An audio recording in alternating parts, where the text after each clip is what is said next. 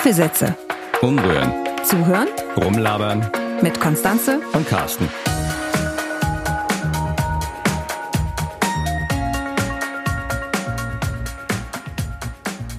Heute machen wir die zweite Folge der Kaffeesätze und heute sind wir ganz gelassen, oder? Ja, und weil das Wetter auch dazu passt, es regnet draußen und deswegen kann man auch gelassen bleiben. Das sind ja so Tage, Wie wo man. bist du immer nur gelassen, wenn es regnet? Das ist aber eine komische, eine komische Nein, natürlich nicht, aber es ist natürlich so ein Tag, wenn es regnet, wo man ganz gelassen auf der Couch sitzen kann. Ja, machen wir aber gerade nicht. Aber könnten wir natürlich machen. Aber was assoziierst du denn so grundsätzlich mit Gelassenheit, außer Regen jetzt? Ja, was, äh, das ist eine gute Frage. Also Gelassenheit äh, heißt für mich eine relative körperliche Entspanntheit, die damit einhergeht. Vielleicht auch wenige Dinge, über die man gerade so nachdenkt. Ähm, weiß nicht, wie, wie definierst du denn Gelassenheit? Also ich habe da immer sofort meine Mutter im Hinterkopf, komischerweise. Mehr so nicht ärgern über Dinge, die man sich sowieso nicht ändern kann. Das ist so für mich gelassen bleiben und ja, so ganz ruhig sein. Äh, also mit anderen Worten etwas, was mir sehr, sehr schwer fällt. Und deswegen frage ich mich auch manchmal, ist Gelassenheit grundsätzlich eigentlich immer was Positives oder manchmal auch was Negatives?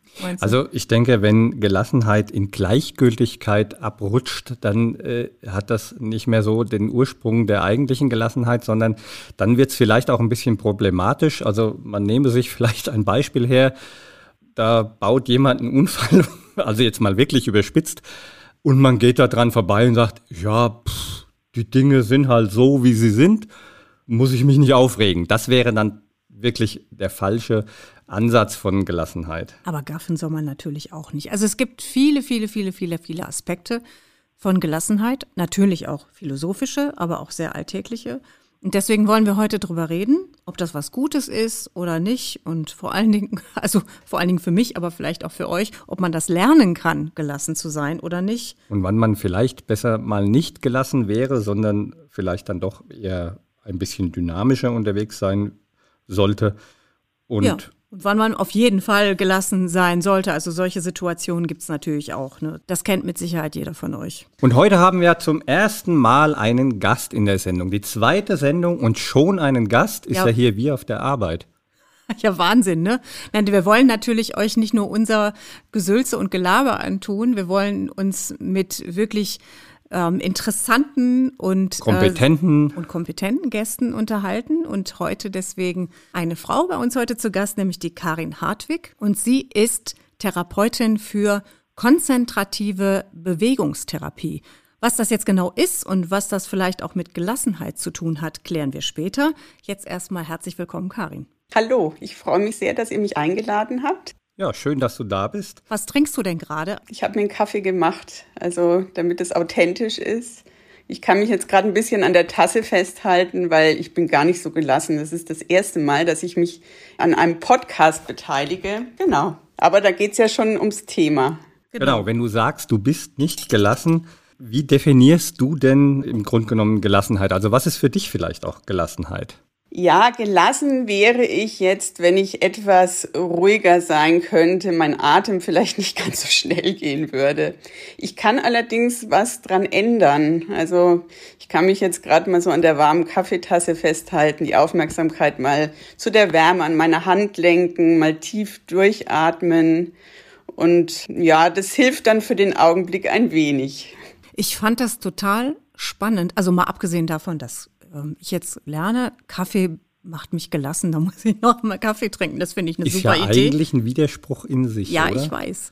Aber äh, ich habe noch einen viel größeren Widerspruch gefunden in der Vorbereitung für diese Folge. Und zwar ähm, im Mittelhochdeutschen bedeutete gelassen oder Gelassenheit noch sowas wie Gottergebenheit. Karin, kannst du damit was anfangen? Ja, ich bin katholisch sozialisiert, von daher kann ich was damit anfangen. Wahrscheinlich meint es einfach so, ja, die Dinge, die ich nicht ändern kann, akzeptieren. Da gibt es ja dieses Gelassenheitsgebet. So gibt mir die Gelassenheit, Dinge zu akzeptieren, die ich nicht ändern kann, den Mut, Dinge zu ändern, die ich ändern kann und die Weisheit, das eine vom anderen zu unterscheiden. Da sind wir ja auch ja schon bei einem Punkt, gerade das seelische Gleichgewicht. Man ist beherrscht, vielleicht auch gefasst, Wobei, du hast im Duden nachgeschlagen, oder? Das habe ich nämlich auch gemacht. ja, äh, im Duden steht ja immer viel, äh, auch viel Unsinn. Aber so grundsätzlich kann man ja das schon alles mit äh, Gelassenheit äh, definieren, also seelisches Gleichgewicht, ruhig, Gefasstheit, Beherrschtheit. Ob man dann in der Balance aber so wirklich gefasst ist oder und beherrscht ist. Ich glaube, da geht es auch gar nicht drum, also immer beherrscht und gefasst zu sein. Ich glaube, das ist letztlich ein Zustand, zu dem man immer wieder finden kann. Aber eigentlich finde ich es fast noch wichtiger, die Dinge mal so anzuschauen, die mich jetzt aus der Gelassenheit werfen. Ja, also äh, und jetzt nicht irgendwie alles wegatmen, damit ich möglichst gelassen bin. Was wäre was wär das dann? Oder was könnte das sein, was einen aus der Gelassenheit rauskatapultiert? Also der Carsten hat es ja Anfang auch gesagt, dass es nicht so viele Dinge gibt, die mich gedanklich beschäftigen. So ein Moment, in dem ich körperlich in Ruhe und Entspannung bin, und dann kann ich diese Dinge, die mich gedanklich beschäftigen, denke ich, sollte man schon anschauen. Also sind es irgendwie Sachen, die kann ich einfach mal zur Seite schieben? Oder sind es wirklich Gedanken, die sich immer wieder aufdrängen, weil es irgendwas gibt, das mich beschäftigt, wo ich vielleicht auch mal gucken müsste, was für Gefühle hängen damit zusammen? Und dann bin ich vielleicht erstmal gar nicht gelassen, aber ich wende mich mir zu, finde ich noch wichtiger als diese Gelassenheit, finde ich auch tatsächlich spannenden Begriff, wo ich auch jetzt im Vorfeld ich wusste ja, um was es geht, schon überlegt habe, ja, was, was bedeutet das einfach? Ich habe dann irgendwie gedacht, ja, gelassen, ich lasse mich mal in Ruhe oder lasst mich alle in Ruhe. Wenn du sagst, ich lasse das jetzt alles mal, dann ist das ja eigentlich auch schon wieder so ein bisschen was oder wo ich im Tun bin. Das heißt, ich habe da schon wieder ein ganz äh, klares Ziel vor Augen, was ich da tun soll und kann das auch dazu führen, dass ich eben gerade dadurch wiederum aus der Gelassenheit rauskomme, weil ich verbissen an was festhalten will, um eben irgendwie an die Gelassenheit zu gelangen und verkrampfe mich dabei vielleicht völlig? Ja, das ist dann irgendwie nicht der richtige Weg. Also verbissen um Gelassenheit kämpfen ist wahrscheinlich schwierig. Ich glaube, Gelassenheit ist vielleicht auch mehr so ein Geschenk, irgendwas, was sich einstellt, wenn ich bei mir bin. Ja, wenn ich mich gut um mich selber kümmere und einfach auch mal sage, so ist es jetzt, ja, kann ich erstmal, also diese Momente, dieses Raustreten aus diesen Gedankenmühlen, irgendwie mal so ein Moment zu mir selber kommen, dazu hilft, den Körper wahrzunehmen, die Umgebung wahrzunehmen, wahrzunehmen, was mir gut tut und es vielleicht gar nicht so nennen, jetzt äh, unbedingt Gelassenheit erlangen zu wollen. Ich meine, wer sagt mir denn, dass ich unbedingt gelassen sein muss? Meine Mutter. Nein, das ist. Ich finde das total spannend, weil ich bin immer noch, bleib immer noch mal gerade bei diesen Duden-Definitionen stehen, nicht weil der Duden so toll ist, sondern weil ich finde, dass diese Definitionen, die der Duden da liefert, sowas von widersprüchlich sind. Also wenn man sich das eine mal anschaut, die Balance oder die, Seele, die seelische Balance warnt und dann auf der anderen Seite aber gefasst sein oder beherrscht sein, das ist, also ich finde zumindest, das ist das komplette Gegenteil voneinander und hat für mich auch jetzt nicht wirklich was mit Gelassenheit zu tun. Ja, das sehe ich auch so. Also beherrscht sein hat nichts mit gelassen zu tun. Beherrscht sein hat ja irgendwie eher so was Hartes ich muss mich zusammenreißen. Genau. Also eigentlich ah. existiert da schon wieder ein Zwang und durch so einen Zwang, wenn ich dich jetzt richtig vorhin verstanden habe, kann ich ja gar nicht in eine gelassene Haltung kommen, weil der Zwang das eben grundsätzlich verhindert. Genau, ja, so habe ich das gemeint. Und das ist, also Und wenn man jetzt mal überlegt, wer sagt denn, das finde ich schön, was, wie du das gerade gesagt hast, wer sagt denn, dass ich gelassen sein muss? ja, wer sagt es? Ja, also. Das, da sind wir dann wieder bei dem, bei dem vom Anfang. Ist das manchmal auch vielleicht tatsächlich was Negatives? Ist, kann das für dich auch was Negatives sein, wenn jemand dir sagt, nee, hör mal, du musst aber jetzt mal schön ruhig bleiben und gelassen und dann sagst du, nö. Gibt es so Situationen? Ja, solche Situationen gibt's. Also wenn ich emotional total aufgewühlt bin wegen irgendwas und jemand sagt, jetzt sei doch mal gelassen, dann ähm, werde ich wütend. Ich meine, ich find's immer ganz spannend, sich mal so zu überlegen, wie würde ich denn mit meinem Kind umgehen, wenn es vor mir sitzt und total aufgelöst ist. Da würde ich auch nicht sagen, sag mal, sei jetzt mal gelassen, sondern ich würde fragen, was ist denn los? Was treibt dich so um? Was brauchst du jetzt? Mir das erstmal anhören. Und ich finde, so kann man auch mit sich selber umgehen. Und ich finde jetzt also so innere Kritiker, die immer sagen, jetzt sei doch mal gelassen, finde ich schwierig. Das wäre jetzt auch eine falsch verstandene Folge von Achtsamkeitstraining oder ähnlichen Dingen, die man ja auch so trainiert, um so ins Gleichgewicht zu kommen. Aber ich bin da eher skeptisch. Also ich finde es irgendwie wichtig zu gucken, was ist denn los? Und natürlich ist es wichtig, auch mal eine Distanz zu finden zu dem, wenn ich jetzt ganz aufgelöst bin und der Stresspegel ganz hoch ist, da ist es schon gut, Möglichkeiten zu kennen, wie ich mich davon etwas distanzieren kann. Da können so Dinge helfen wie Atemübungen, ja, die ja erfahrungsgemäß helfen, tatsächlich äh, zu etwas mehr Ruhe zu bekommen. Der Puls wird niedriger.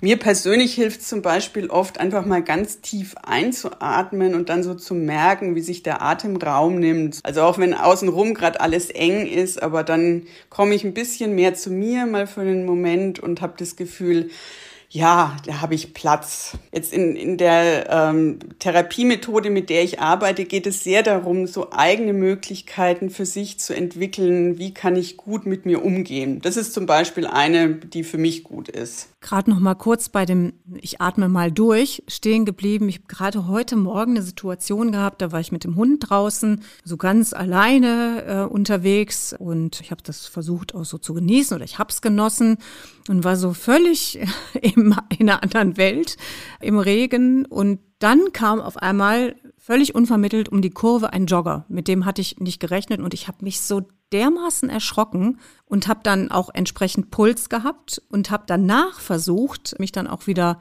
runterzuatmen. Ich habe das nicht geschafft. Ich habe dann da gestanden mit meinem Hund und habe gedacht, wieso ist es mir nicht möglich, jetzt durchzuatmen? Hast du da so, so einen Tipp oder so einen Trick, wie man das in solchen oder auch ähnlich gelagerten Situationen dann tatsächlich auch schafft, das dann mal frei zu atmen, wie du das gerade beschrieben hast? Also ich finde jetzt nicht, auch ich finde auch nicht, dass Atmen die Lösung aller Dinge ist. Du kannst dir ja mal überlegen, was hat dir denn, also irgendwann wird dir dein Puls wieder gesunken sein. Und einfach mal gucken, was ist denn da so passiert bis dahin. Vielleicht hat es eher geholfen, einfach ein paar Schritte weiter zu gehen, ähm, mal ein bisschen schneller zu gehen, um den Stress ein bisschen abzubauen in der Bewegung, dir irgendwie rational klar zu machen, das war jetzt nur ein Jogger, der tut mir nichts die Aufmerksamkeit mal auf den Hund lenken und gucken, wie, was macht denn der? Damit kommst du mal ein bisschen weg von dir selber. Also ich finde, man muss so rausfinden, was für einen selber passt und was erfahrungsgemäß hilft. Dann kann man mal ein paar Sachen ausprobieren. Aber äh, das Schlechteste wäre wieder zu sagen, oh verdammt nochmal, blöde Konstanze, schaffst es wieder nicht durch Atmen runterzukommen. Das ist wahrscheinlich auch der Punkt, weil man an irgendeinem, zu irgendeinem Zeitpunkt vielleicht auch schon gemerkt hat, okay, ich bin jetzt vielleicht gerade nicht gelassen und dann kommt man wieder eigentlich in, in den Stress hinein, gelassen sein zu wollen.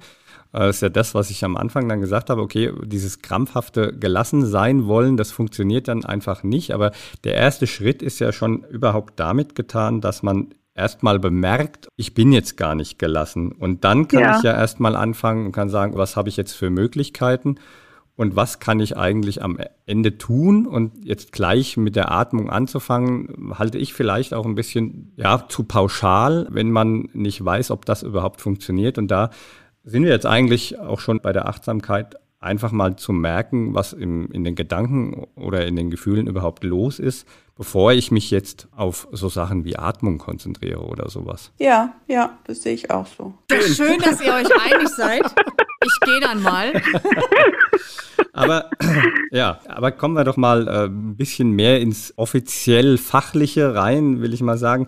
Wie grenzt denn die Psychologie eigentlich das Thema Gelassenheit äh, von eben so anderen Themen ab, wie jetzt beispielsweise Achtsamkeit oder anderen Therapieverfahren oder oder? Für mich ist jetzt in meinem praktischen therapeutischen Arbeiten spielt eigentlich der Begriff Gelassenheit gar keine Rolle.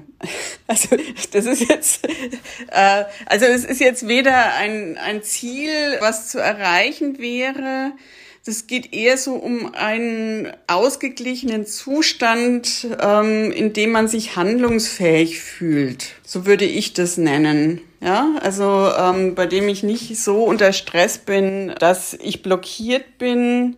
Vielleicht auch ein Zustand, in dem ich wirklich so bei, bei mir bin, auch in ein kreativer Zustand, in dem ich auch neue Dinge denken kann, ausprobieren kann.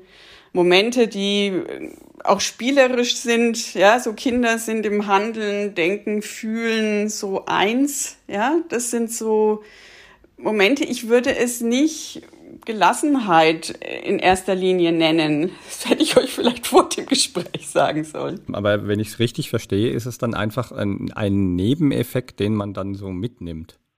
Ja, genau, so, so würde ich sagen. Wir hatten ja anfangs schon gesagt, konzentrative Bewegungstherapie, das wird jetzt nicht jeder kennen. Das muss ich sagen, ich habe es mir ja auch schon des Öfteren erklären lassen, aber erklär es, also von dir erklären lassen.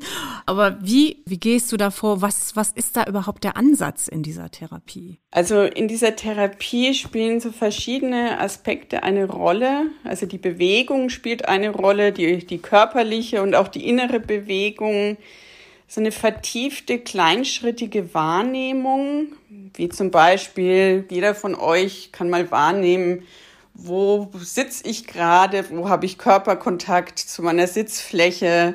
Also auch so als Wege zu sich zu kommen und sich wahrzunehmen als Ganzes, als Körper und Geist, Seele und es ist eine sehr handlungsorientierte Methode. Also ich arbeite mit in der Praxis und in den Seminaren zum Beispiel mit Gegenständen, einfach Dinge, mit denen man was in Erfahrung übersetzen kann. Was weiß ich, äh, ich bin gerade völlig verwirrt, gehe durch den Therapieraum und nehme mir aus dem Regal ein völlig verknotetes Seil und gehe mal damit um. Und im Umgehen damit kommen vielleicht Gefühle zutage. Ich merke, ich bin traurig oder ich bin wütend. Und ich finde vielleicht irgendeine Lösung für den Augenblick. Vielleicht, dass ich nur einen Teil des Seils in Knot und mich erstmal nur damit beschäftige. Also das wäre jetzt zum Beispiel ein Beispiel einer Szene aus der konzentrativen Bewegungstherapie. Jetzt weiß ich ja, dass du auch viel mit Märchen arbeitest. Ist das denn dann auch, hat das auch was mit Bewegungstherapie zu tun oder ist das dann nochmal ein separater Ansatz? Nee, also mit der konzentrativen Bewegungstherapie kann ich viele Themen erarbeiten. Also ähm, die Arbeit mit den Märchen. Ähm, Märchen sind ja auch voll von Symbolen, Bilder, die auch ganz tief reichen in die Geschichte, die irgendwie überliefert wurden, dann irgendwann aufgeschrieben wurden. Das sind ganz alte Weisheiten und Symbole da kann ich auch zum Beispiel gut mit konkreten Symbolen arbeiten, um mir auch so Märchenszenen zu erschließen. Wobei ich jetzt in den Märchenseminaren auch noch, ich habe eine Märchenausbildung im sozialtherapeutischen Rollenspiel, schon wieder so ein komplizierter Begriff. Und äh, diese Elemente benutze ich auch in den Märchenseminaren. Also es geht mehr darum, die Erfahrungselemente aus den Märchen rauszufiltern und sie in die Gegenwart zu übersetzen und aus diesen Märchenweisheiten vielleicht auch was zu entdecken, äh, was für mein heutiges Leben eine Rolle spielt. So. Was könnte das sein? Oder was, was hättest du da ein Beispiel vielleicht auch aus der Vergangenheit, aus den Seminaren? Ich denke gerade äh, an die Situation, also das Märchen Frau Holle mag ich sehr, sehr gerne. Und da gibt's ja den Moment, wo der Goldmarie die Spindel in den Brunnen gefallen ist. Und es ist so ein Moment, wo sie überhaupt keine Alternativen äh, sieht und in den Brunnen springt. Das ist so eine ganz wichtige Szene, finde ich, für so Momente, die es manchmal im Leben gibt, wo man irgendwie äh, einfach den nächsten Schritt tun muss und ohne zu wissen, was passiert. Das ist zum Beispiel eine Szene aus einem Märchen, die mir jetzt gerade eingefallen ist. Das wäre dann so ein bisschen intuitives Verhalten, oder? Also ohne nachzudenken in die nächste Situation. Ja, also das kann man auch nicht äh, machen. Ja, das ist das Spannende in dem Märchen ist ja, dass es äh, die die Schwester ja dann irgendwie nachmachen will und ähm, von ihrer Mutter gesagt kriegst, so da springst auch rein, weil dann kriegst du viel Geld und das ist nicht möglich für sie, diese Erfahrung zu machen, weil sie es irgendwie nachmacht. Also es geht so um diese ganz eigene Situation. Da kann man Parallelen im Leben finden, wo man das mal gemacht hat, ja. Also es ist super spannend, weil man gerade so im, es ist ja völlig egal, ob im beruflichen oder im privaten Bereich, man ja ganz oft so ja ganz, ganz oft Gott sei Dank nicht, aber immer mal wieder im Leben an so Weggabelungen kommt, wo man eigentlich denkt, dieser eine Weg ist total scheiße oder das, was hinter mir liegt, ist blöd und ich will jetzt was anderes machen, aber ich kann jetzt auch nicht das machen, was, was andere Freunde, Bekannte mir raten, weil ich muss da meinen eigenen Weg finden. Irgendwie, weiß jetzt nicht, ob das jetzt gelassen ist, aber zumindest diese Ruhe, die vielleicht auch der Gelassenheit entspringt und dieses, ich bin jetzt einfach mal, ja, so, ich bewerte das jetzt nicht oder ich gucke jetzt einfach mal nicht so sehr auf die Konsequenzen, sondern ich tu jetzt einfach mal. Es ist vielleicht auch ein bisschen das, äh, das Vertrauen haben in eine Situation, dass die sich schon äh, zu einer zu einer Konsequenz auswirken wird, die auch in Ordnung ist. Also die nicht unbedingt gleich die schlimmste Katastrophe heraufbeschwört, sondern dass eben ich zwar nicht weiß, wie es weitergeht, aber doch Vertrauen haben kann, dass es weitergeht. Ja, dieses bei sich selber sein. Ja, einfach äh, und zu wissen, für mich gibt es nur meinen Weg. Also das ist schon, das ist, sind diese Momente der Weisheit, da bin ich wieder bei diesem Gelassenheitsgebet. Das schließt vielleicht so ein bisschen den Kreis, wo es so darum geht, entweder die Dinge zu akzeptieren, die ich nicht ändern kann, oder die Dinge ändern, die ich ändern kann und die Weisheit, das eine vom anderen zu unterscheiden. Und das finde ich das Spannendste dran, was da diese Weisheit ist. Und ich glaube, es entwickelt sich so, wenn man so bei sich ist, ja, und auch schon ein bisschen in die Ruhe kommt. Vielleicht hilft da tatsächlich dann mal das Durchatmen oder was auch immer mir hilft. Und zu spüren, was ist denn jetzt die Richtung, in die ich gehen will. Was mich aber immer noch so umtreibt, vielleicht weil ich da auch so ein bisschen geprägt bin von dem, was meine Mutter mir irgendwann mal eingeimpft hat, kann man das lernen, zum einen zu erkennen, also das im Grunde genommen, was in diesem Gebet so drin steckt, zum einen zu merken, wann bin ich nicht gelassen und zum anderen eben auch zu lernen, wie komme ich aus dieser Situation raus, also wie lerne ich dann Gelassenheit zu erreichen. Ich weiß nicht, ob ich jetzt deine Frage richtig beantworte, aber ich glaube, es ist schon so das handlungsfähig bleiben also mir Situationen schaffen, in denen ich in irgendeiner Situation zu einer guten Entscheidung kommen kann. Ja, allein da bleibe ich bleibe ich handlungsfähig. Äh, zu wissen, dass ich was beeinflussen kann. Ich meine, die größte Herausforderung ist es tatsächlich, mit Situation, Situationen ausgeliefert zu sein, an denen ich jetzt irgendwie gar nichts verändern kann und dann da ähm, eine Möglichkeit zu entwickeln, wie ich das auch aushalten kann und auch ein bisschen Distanz dazu gewinnen kann.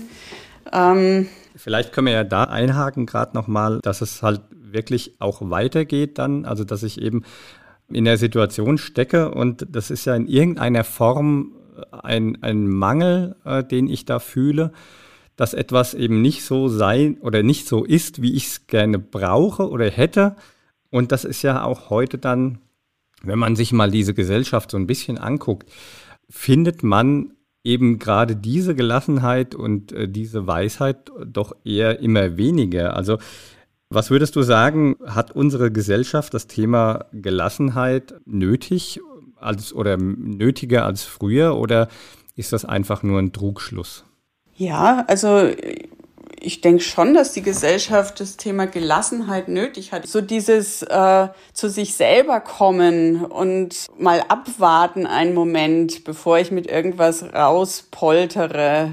Die Bedürfnisse anderer im Blick behalten und die eigenen Bedürfnisse. Ich meine, es ist ja wichtig, erst mit den eigenen Bedürfnissen klarzukommen. Dann bin ich auch in der Lage, die äh, von anderen im Blick zu behalten. Und ich meine, wenn ich mich äh, pausenlos äh, ungesehen und benachteiligt fühle, dann ist es auch schwierig. Also ich denke, ein guter Umgang ähm, miteinander und mit allen Teilen der Gesellschaft führt sicherlich auch zu mehr Gelassenheit. Ich finde das alles total wichtig, aber so ein bisschen stellen sich mir immer noch die Nackenhaare auf, wobei ich da jetzt äh, bei euch wahrscheinlich jetzt heftige Gegenwehr erwarte.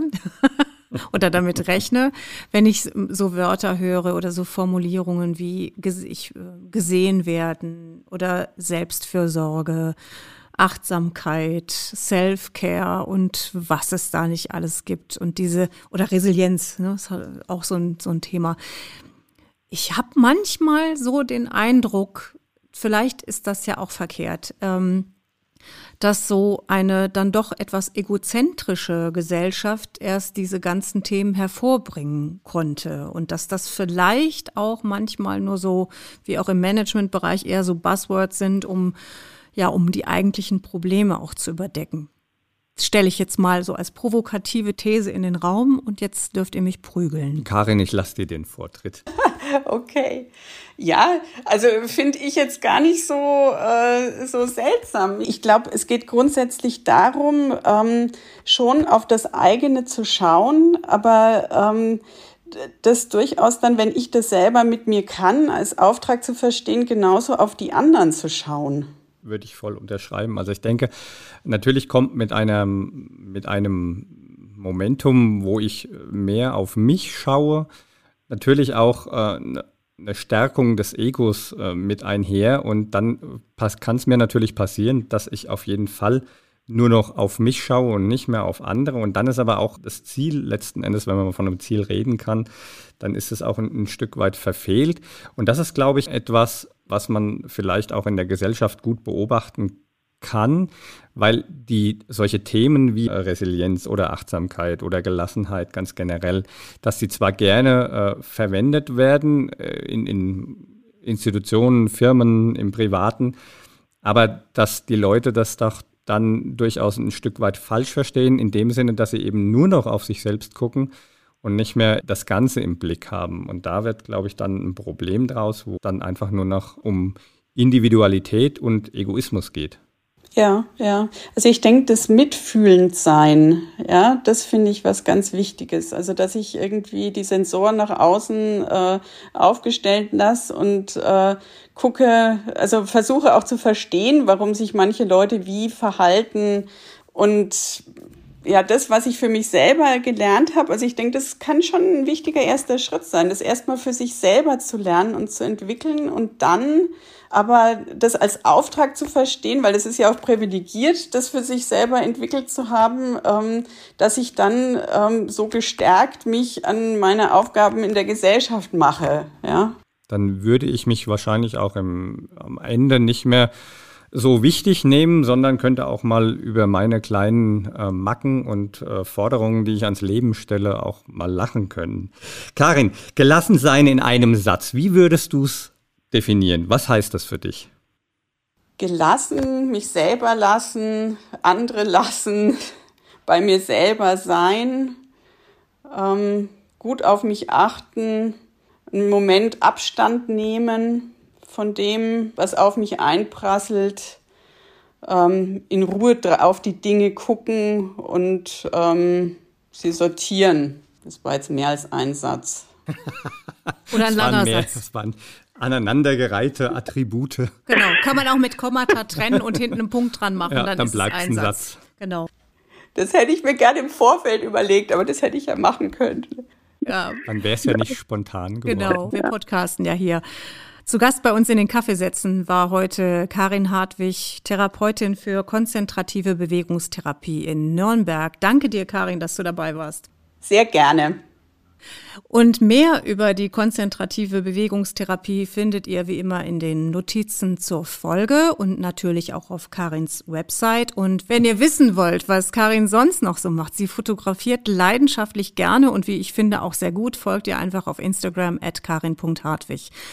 Und uns könnt ihr natürlich auch auf Instagram folgen unter @steuersetzerin und auf Twitter @steuersetzerin oder ihr schreibt uns eine Mail an hallo@kaffee-sätze.de, was ihr unter Gelassenheit versteht oder vielleicht was ihr euch wünscht, worüber wir beim nächsten Mal reden sollten. Aber macht das ganz gelassen, bleibt locker dabei, macht keinen Zwang draus, wenn ihr das nicht wollt, dann lasst es einfach. Genau. Tschüss für heute. Tschüss.